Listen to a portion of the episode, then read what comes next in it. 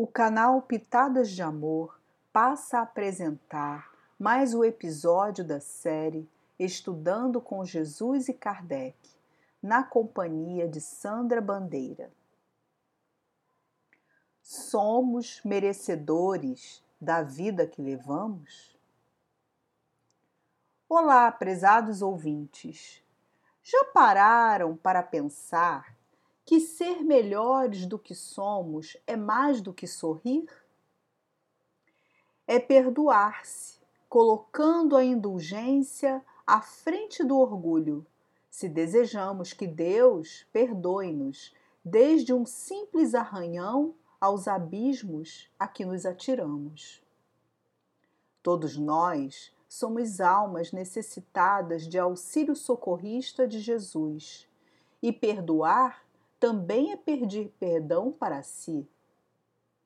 Não permitir que as luzes da compreensão, da doçura, da caridade penetrem no íntimo de nosso ser é condenarmos ao sofrimento, é colaborarmos para a falta de paz em nosso lar e na terra e tornarmos responsáveis.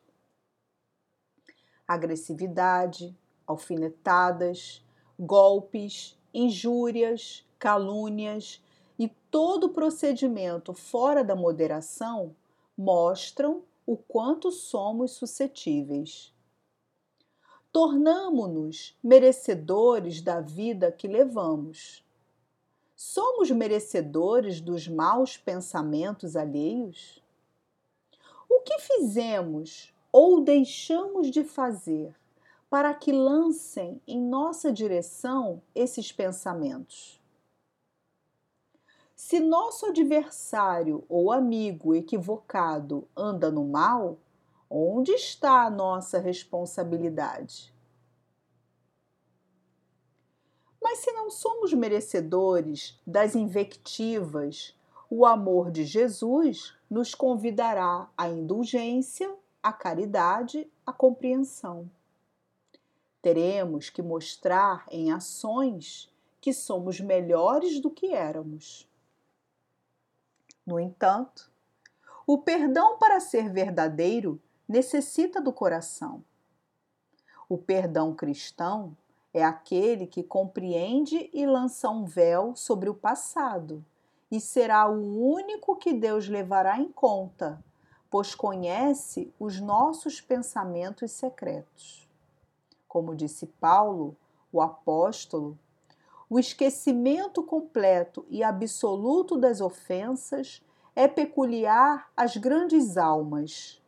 O rancor é sempre sinal de baixeza e de inferioridade.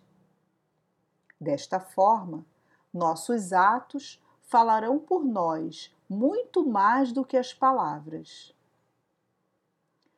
que é essa indulgência que as grandes almas nos convidam a vivenciar?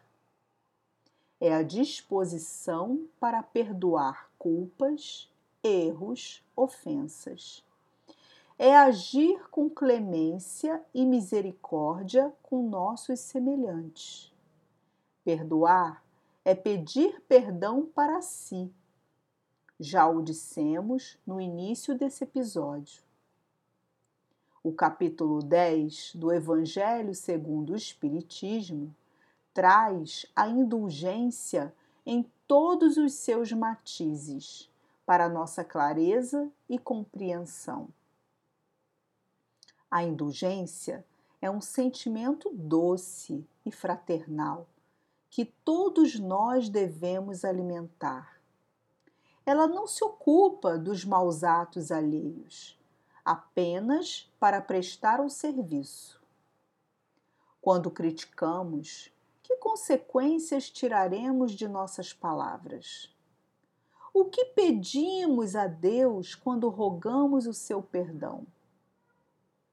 Já o sentimento de cólera nos traz dor e sofrimento que são estendidos ao próximo. Se pararmos para meditar, todos nós temos maus pendores a vencer, defeitos a corrigir, hábitos a modificar, um fardo a esvaziar. Enxergamos claramente os atos dos outros e ocultamos os nossos, e isso nos faz seguir de queda em queda nas existências. Devemos nos perguntar: por que não somos severos conosco? Será o orgulho e a vaidade de sentirmos-nos melhores do que os outros? Na verdade, o arqueiro e a trave no olho somos todos nós. A falta de modéstia e humildade faz-nos ver os defeitos do próximo, não esforçando-nos para cuidar dos nossos próprios defeitos. Porém, todos nós carregamos o germe dos bons sentimentos e alimentá-lo nos fará mais bons e virtuosos. A indulgência é a caridade conosco e com nossos semelhantes. O Espiritismo é doutrina, filosofia e ciência ao mesmo tempo, que explica, educa e consola. Faz-nos melhores do que éramos. Leva-nos a meditar as grandes coisas, para que enxerguemos a verdade com clareza d'alma Feliz daquele que estuda e medita nesta doutrina, observando e analisando a si mesmo, pois as mudanças de seus pensamentos e atos lhe granjeará benefícios incalculáveis desde a terra até os céus. Para concluir o episódio de hoje, repetiremos as palavras do Senhor Jesus Bem-aventurados os misericordiosos, porque obterão misericórdia. Encerro o episódio de hoje despedindo-me de todos vocês, desejando um abraço fraterno, com votos de amor e muita paz.